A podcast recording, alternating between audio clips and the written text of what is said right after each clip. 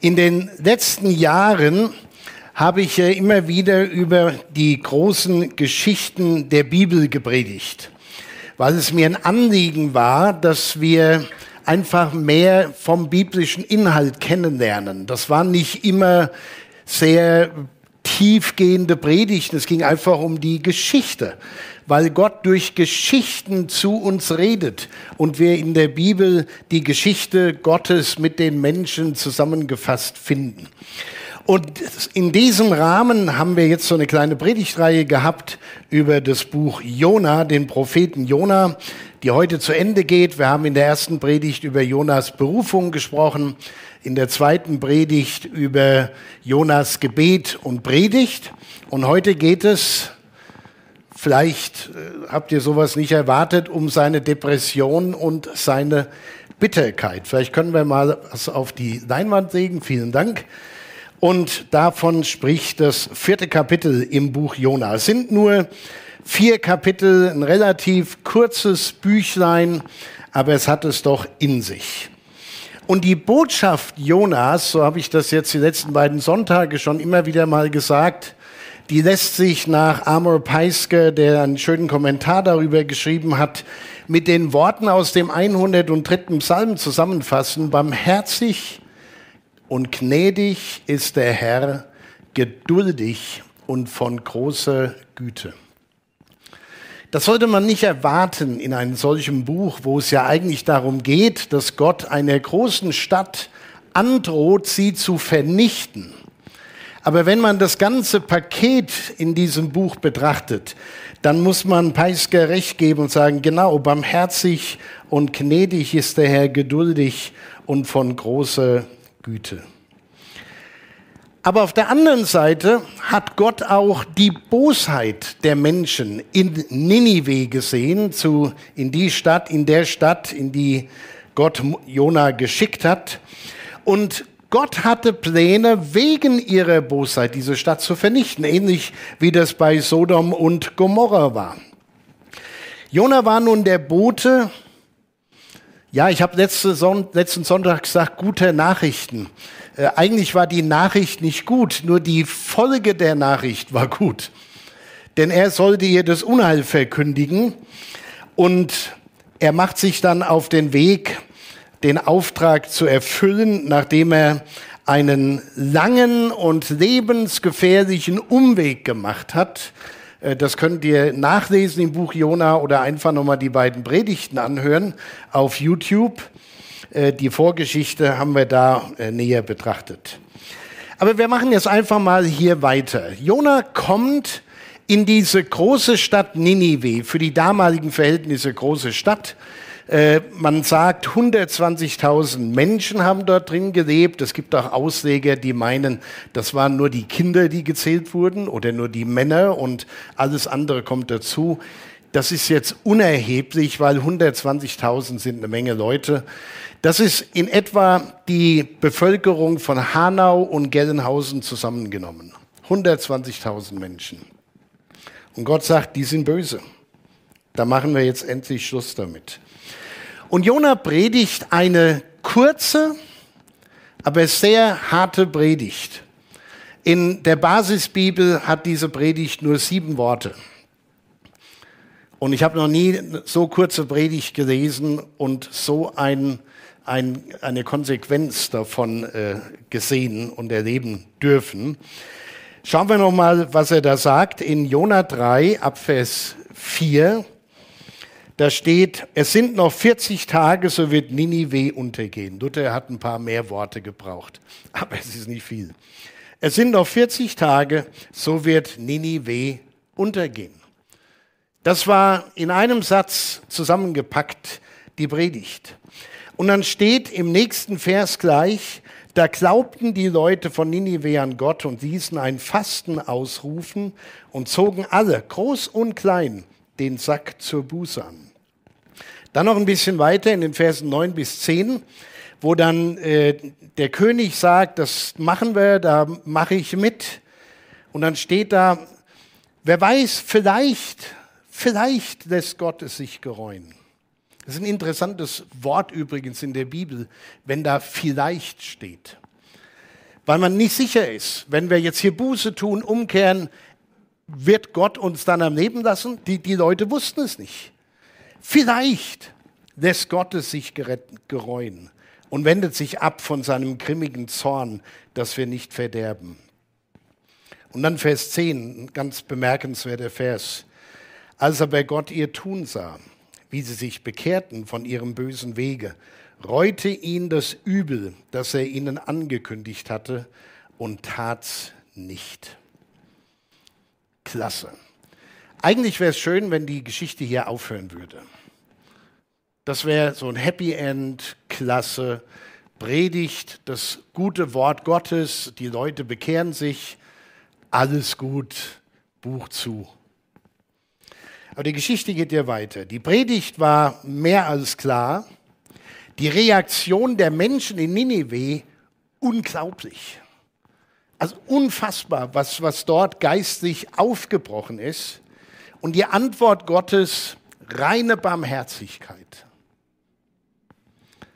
Umso erstaunlicher ist dann die Reaktion Jonas auf die Umkehr und Buße der Menschen in Ninive. Der hätte sich doch freuen müssen, oder?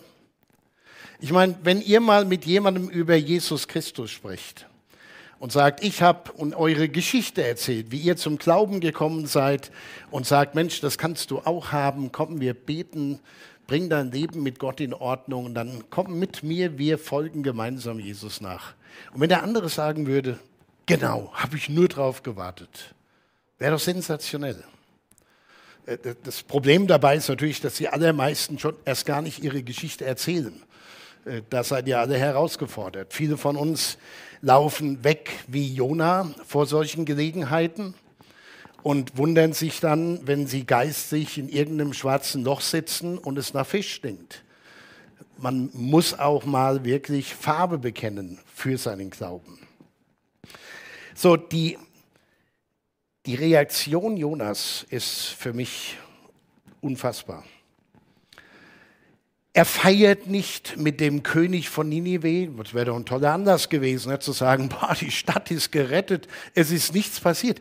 Es ist tatsächlich nichts passiert außer dass alle Buße getan haben. Aber man hätte nicht sagen können, oh, wir haben schon die dunklen Wolken gesehen und dann sind die wieder abgedreht. Es ist nichts passiert, außer im Herzen der Menschen. Und das war eine ganze Menge, was da passiert ist. Er feiert kein Freudenfest mit dem König von Nineveh. Er bekommt keine Auszeichnung dafür, dass er die Stadt gerettet hat mit seiner Botschaft. Jonas sollte überglücklich sein über das, was seine kurze Predigt erreicht hat. Aber das Gegenteil war der Fall. Jona war stinksauer und zornig. Stinksauer und zornig. In Jona 4, in Versen 2 bis 3. Und betete zum Herrn, also er war, das verdross Jona und er war zornig und er betete zum Herrn und sprach, ach Herr, das ist ja, was ich dachte, als ich noch in meinem Lande war, weshalb ich auch eilends nach Tarsis fliehen wollte. Denn ich wusste, dass du gnädig und barmherzig, langmütig und von großer Güte bist und lässt dich des Übels gereuen. So nimm nun, Herr, meine Seele von mir, denn ich möchte lieber tot sein als leben. irgendjemand von euch schon mal einem anderen von seinem Glauben erzählt und der hat sich bekehrt, hat angefangen, in der Bibel zu lesen, Jesus nachzufolgen und ihr sagt, ah, das war so ein böser Kerl. Und ich habe immer versucht, gut zu leben. Warum ist er jetzt so glücklich? Das kann doch gar nicht sein. So ähnlich hat es Jona hier wohl gesehen. Vielleicht war seine ganze Predigt schon mit so einem zornigen Unterton. Kann man ja machen bei diesen Worten hier. Ne? Es sind noch 40 Tage, dann wird Ninive untergehen. Und ich freue mich drauf. Vielleicht hat er so gedacht und getickt. Wissen wir nicht. Vielleicht war dieser Unterton da.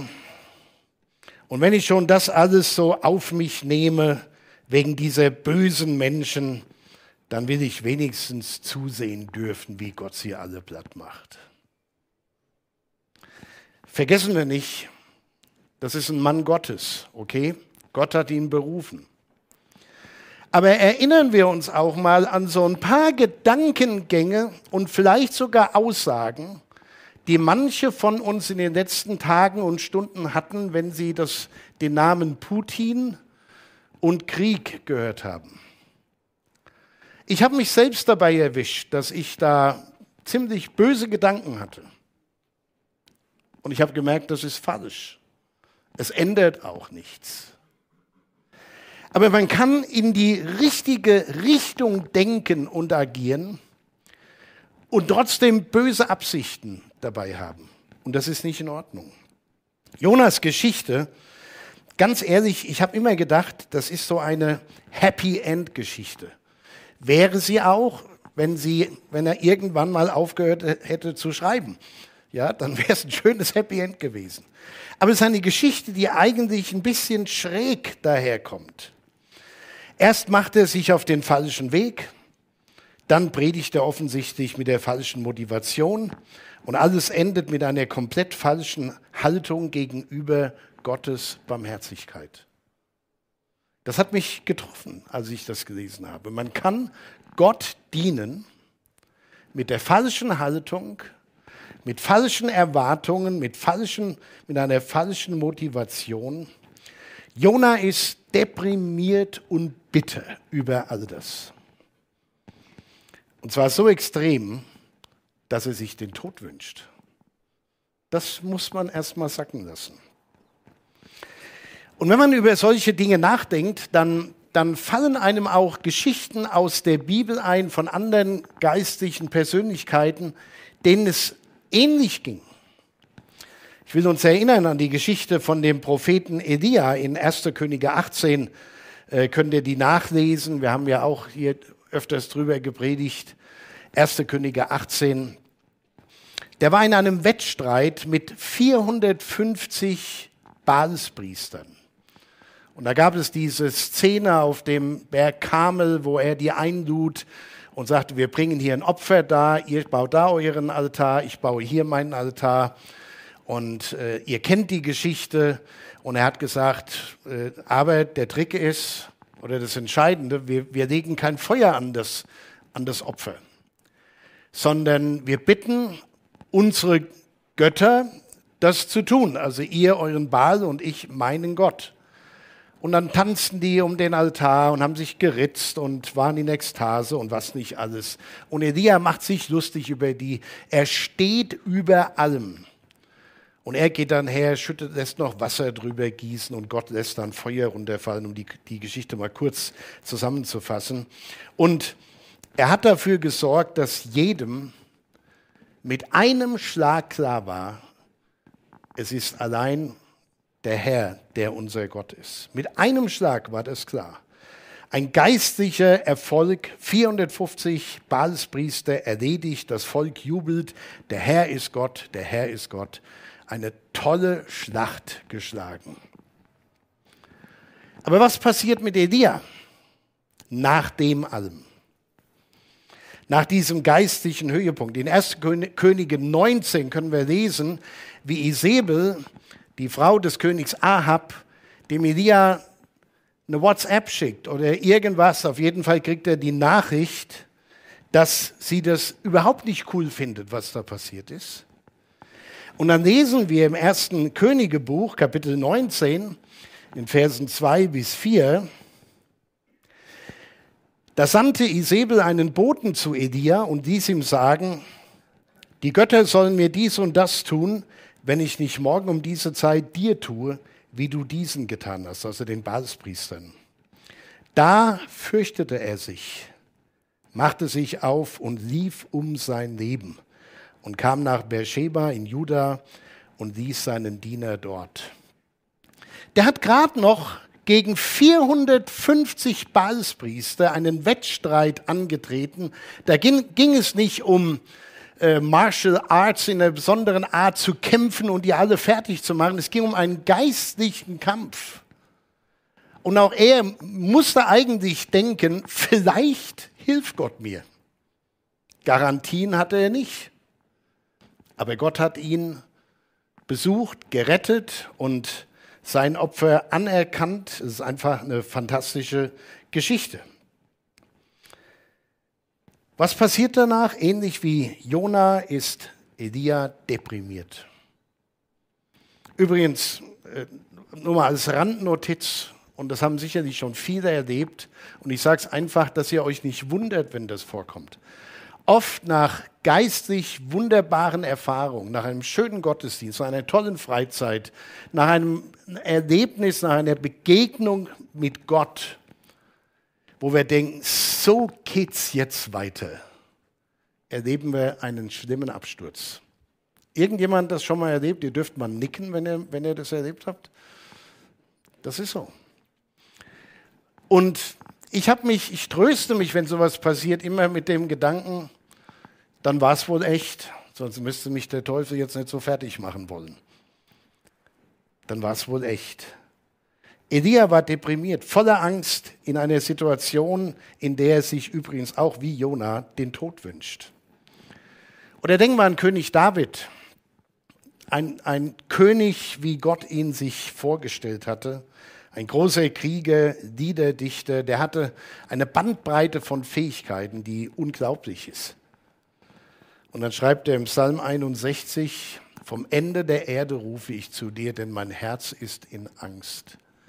Du wolltest mich führen auf einen hohen Felsen. David kannte Angst. Was will ich damit sagen? Bei, bei großen Persönlichkeiten, von denen die Bibel berichtet, ist es nie ein Bericht, wo alles nur sensationell glatt und super läuft und alles gut ist und immer alles gut wird. Die Bibel ist kein Märchenbuch, wo es immer so irgendwie so ein Happy End gibt. Die Bibel ist sehr ehrlich. Bei diesen großen Persönlichkeiten in der Bibel, da gab es Zeiten, in denen auf einmal der Dampf raus war. Das lesen wir auch im Neuen Testament. Denkt nur an die Jünger, wie Jesus verhaftet worden war, wie sie sich alle aus dem Staub gemacht haben und der Dampf raus war, die Hoffnung verpufft ist. Keine Kraft mehr, dafür Angst, Zweifel, Zorn, Enttäuschung, keine Perspektive mehr. In einem Lied von Theo Lehmann, das habe ich auch kürzlich schon mal zitiert, aber ich finde den, den, Satz so klasse und äh, Jörg Svoboda, die haben den geschrieben. Äh, da heißt es, auch mit Gott, auch mit Gott gerät man in Krisen. Probleme, die unfassbar sind. Und trotz aller Zweifel sei dennoch gewiss, er schläft nicht und sorgt für sein Kind. Wie passend in unserer Zeit. Krisen, Probleme, die unfassbar sind. Da stehen wir mittendrin, da steht diese Welt drin, da geht es uns hier blendend gut. Und genau das hat Elia erfahren, während er sich deprimiert damals unter einen Wacholder legte, um zu schlafen, bringt ihm ein Engel Gottes Nahrung und Wasser und das nicht nur einmal. Gott versorgt ihn. Das hat David erfahren, der von Gott immer wieder neue Kraft bekommen hat. Und das hat auch Jona erfahren können. Aber bei Jona war es irgendwie anders. Das hat mich irritiert. Bei Jona war es irgendwie anders. Gott verurteilt Jona nicht für seine merkwürdige Haltung. Er spricht mit ihm. Er tritt in einen Dialog mit Jona ein. Und hört euch das mal an hier, Jona 4, die Verse 4 bis 6. Aber der Herr sprach, meinst du, dass du mit Recht zürnst? Wie höflich Gott da auftritt. Also ich, ich bin da erstaunt. Du warst mein Bote, was bietest du dir eigentlich ein? Nee, Gott ist höflich. Meinst du, dass es in Ordnung ist, wie du hier denkst? Und Jona ging zur Stadt hinaus und ließ sich östlich der Stadt nieder, machte sich dort eine Hütte, darunter setzte er sich in den Schatten, bis er sähe, was der Stadt widerfahren würde. Gott der Herr aber ließ eine Staude wachsen, die wuchs über Jona, dass sie Schatten gebe seinem Haupt und ihm Hilfe von seinem Unmut. Und Jona freute sich über die Staude. Ein Rizinusstrauch war es wohl gewesen, ein Segen und Trost Gottes.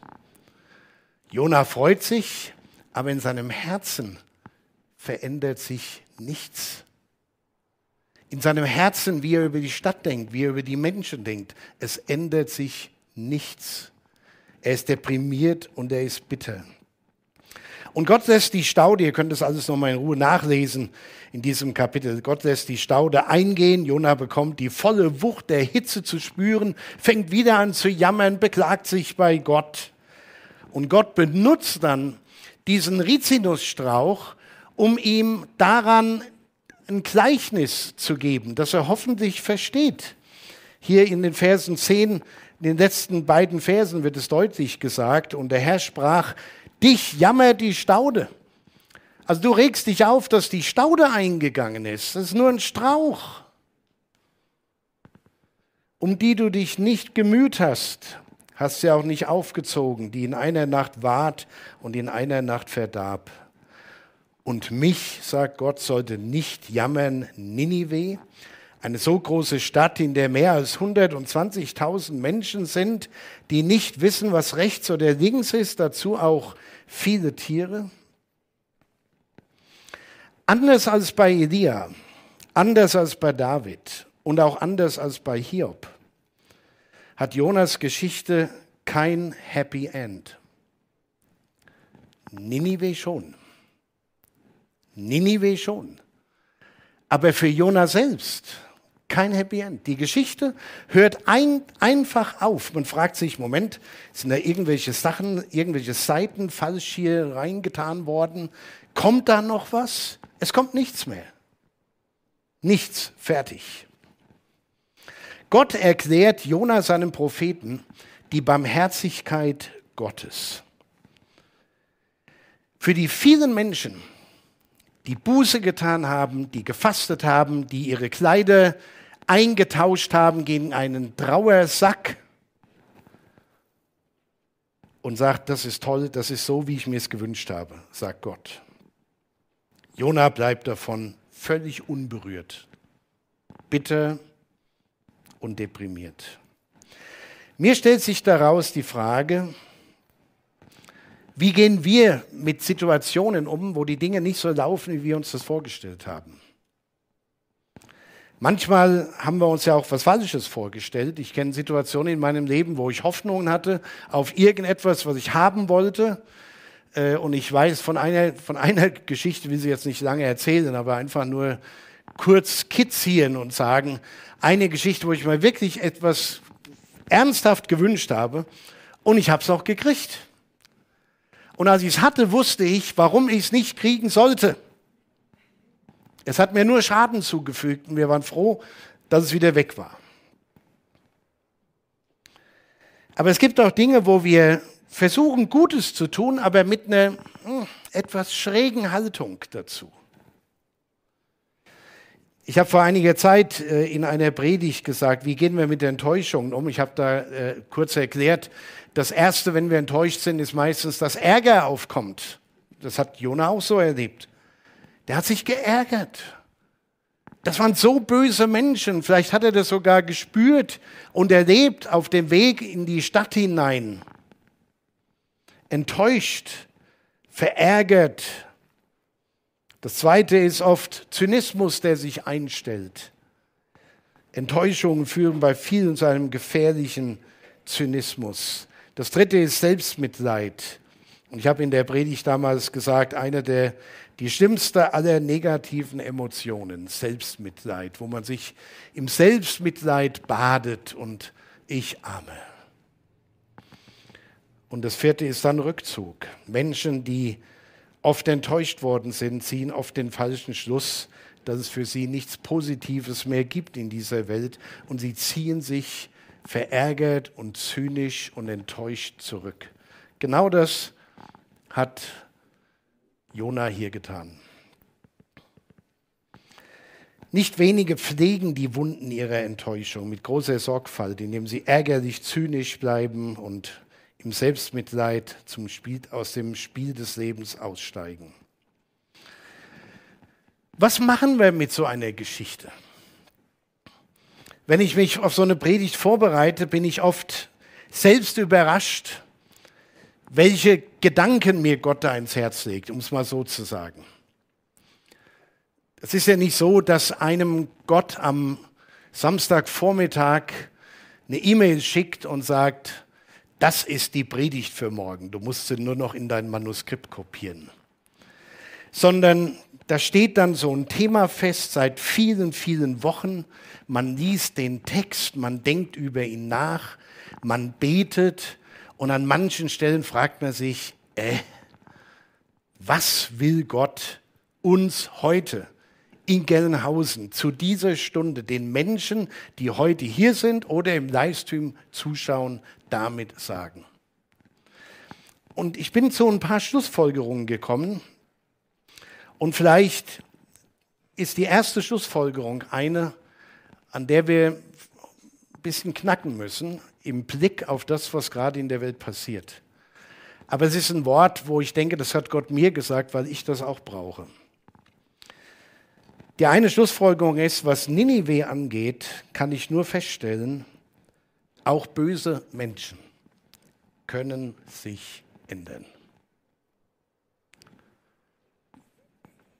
Es fällt uns schwer, in, dieser Zeit das zu glauben. Auch böse Menschen können sich ändern. Gott hat dieser Stadt den Tod und Vernichtung angedroht. Und ich habe das am vergangenen äh, Sonntag gesagt, wegen ihrer Bosheit. Bosheit, die nicht definiert ist, wo einfach klar ist, die sind böse. Es widerspricht der Heiligkeit Gottes, wie sie leben und handeln. Und die Geschichte lehrt mich, wenn, wenn das das Einzige ist, was ich da mitnehmen würde, würde ich sagen, das ist es für mich wert gewesen, diese Reihe zu halten.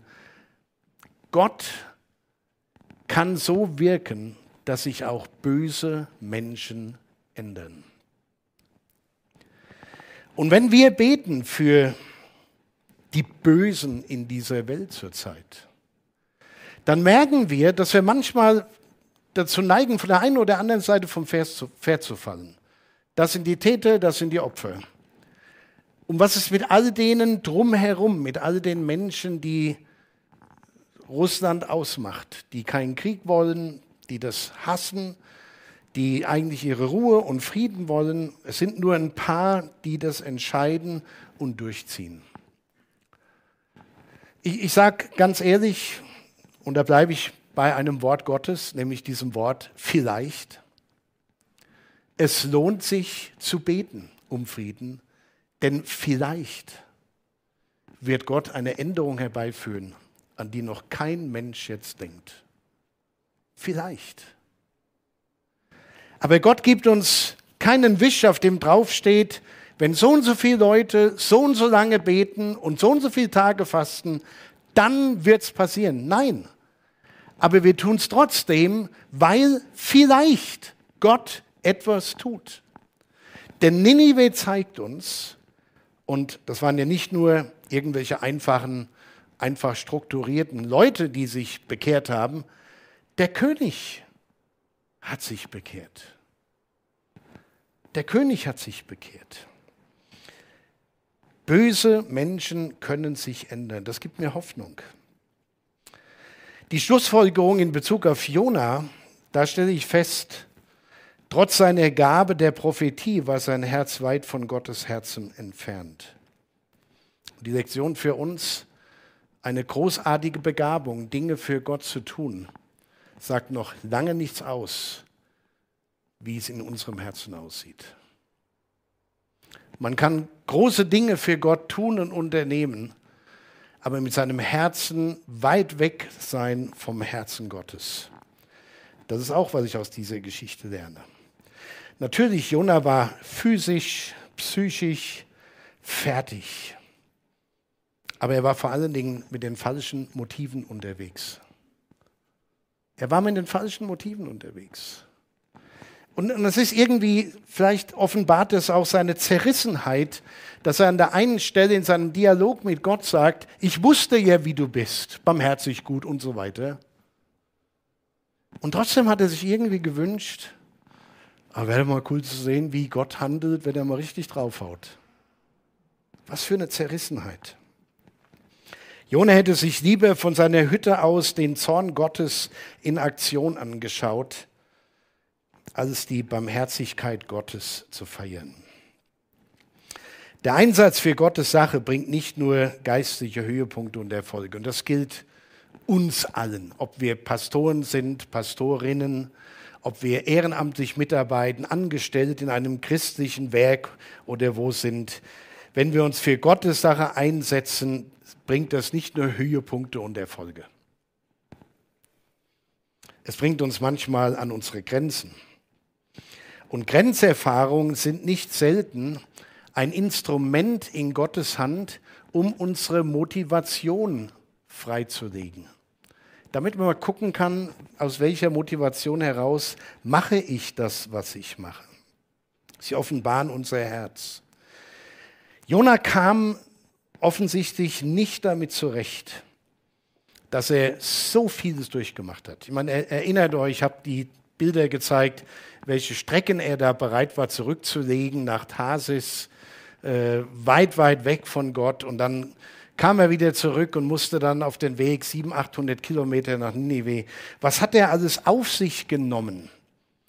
Ja, um, um dahin zu kommen, um diesen Dienst zu tun. Und alles, was er sich wünschte, war, dass er die Stadt in Schutt und Asche sehen kann. Das ist irgendwie pervers. Aber irgendwie ist es vielleicht gar nicht so pervers oder so fremd. Er kam nicht damit zurecht, dass sie so gut wegkamen bei Gott. Da muss ich so an, viele, an einige Gespräche denken mit, mit äh, früheren äh, Kollegen, und auch Menschen, die sich in Kirche und Gemeinde eingebracht haben, die in ihrem Dienst oder nach ihrem Dienst, nachdem sie aufgehört haben, enttäuscht waren, zynisch waren und sich gefragt haben, was hat es denn gebracht? Was hat es denn gebracht? Es hat sich doch nichts verändert. Wir, wir denken, glaube ich, da immer zu kurzfristig. Wir, wir tun was und denken, im nächsten Moment muss alles anders sein. Aber Gott denkt da weiter.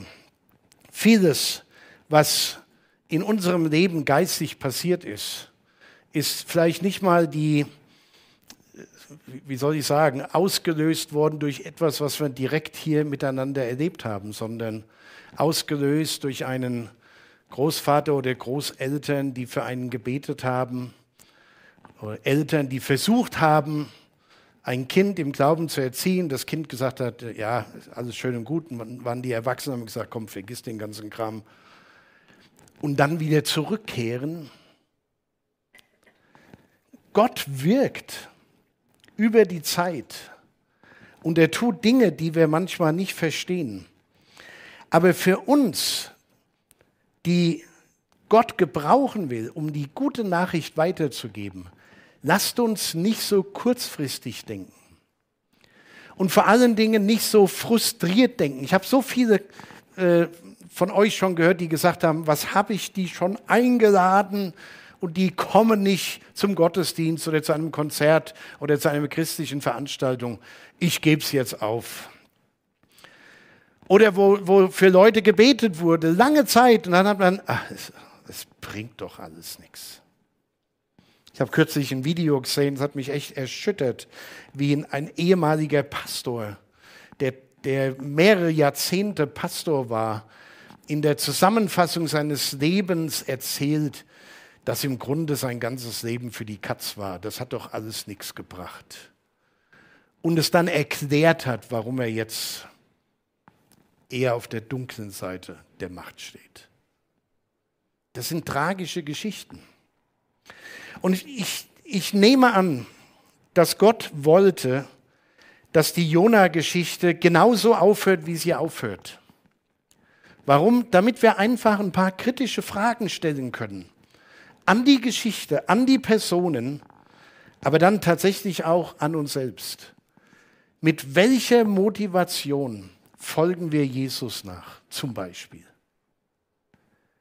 damit er uns die Probleme löst und ein bisschen hilft hier und dort, dann ist er unser Knecht, aber nicht unser Herr. Die Motivation ist gefragt. Mit welcher Motivation dienen wir Jesus?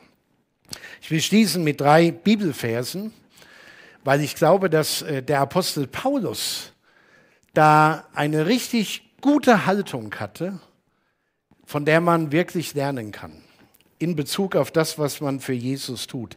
Und zwar hat er das nicht nur so gelebt, sondern er hat es auch so weitergegeben und dazu ermahnt. Er, an die Kolosser schreibt er, alles, was ihr tut, das tut von Herzen, als dem Herrn und nicht den Menschen. Ich weiß, es ist auch ein gefährlicher Vers, weil es Leute gibt, die sagen, ich habe es ja für den Herrn getan, aber für die Gemeinde nicht. Auch die gibt es. Und da kann ich euch ganz ehrlich sagen, Gott interessiert sich nicht für das, was du tust, wenn du es mit so einer Haltung tust. Lass es einfach sein. So, diesen Vers bitte nicht missbrauchen. Alles, was ihr tut, das tut von Herzen aus dem Herrn und nicht den Menschen. Was ich ganz toll finde, ist, wenn es um die Evangelisation geht, um die Verkündigung der guten Nachricht von Jesus. Paulus hat es für sich mit diesen Worten beschrieben. Es ist die Liebe Christi, die uns drängt. Wir können gar nicht anders. Wer, wer, wer, die Liebe Christi so erlebt hat, dass Gott uns bedingungslos liebt und auch liebte, als wir noch die Bösen waren, der kann nicht anders. Die Liebe Christi drängt uns, sagt Paulus. Die Liebe Christi. Und dann das Letzte, darum, meine lieben Brüder, als Ermutigung für, für eine schwierige Zeit, wo wir fragen, was bringt das alles? Darum, meine lieben Brüder, seid fest, unerschütterlich, nehmt zu in dem Werk des Herrn, weil ihr wisst, dass eure Arbeit nicht vergeblich ist in dem Herrn. Das ist lange her, als dieser Satz geschrieben wurde. Sehr lange. Und manche Leute hat es damals vielleicht genauso getroffen wie uns, dass wir sagen, ja, aber, ja, aber, ja, aber. Aber wir wissen nicht, was unser Einsatz für andere vielleicht in der nächsten Generation bringt.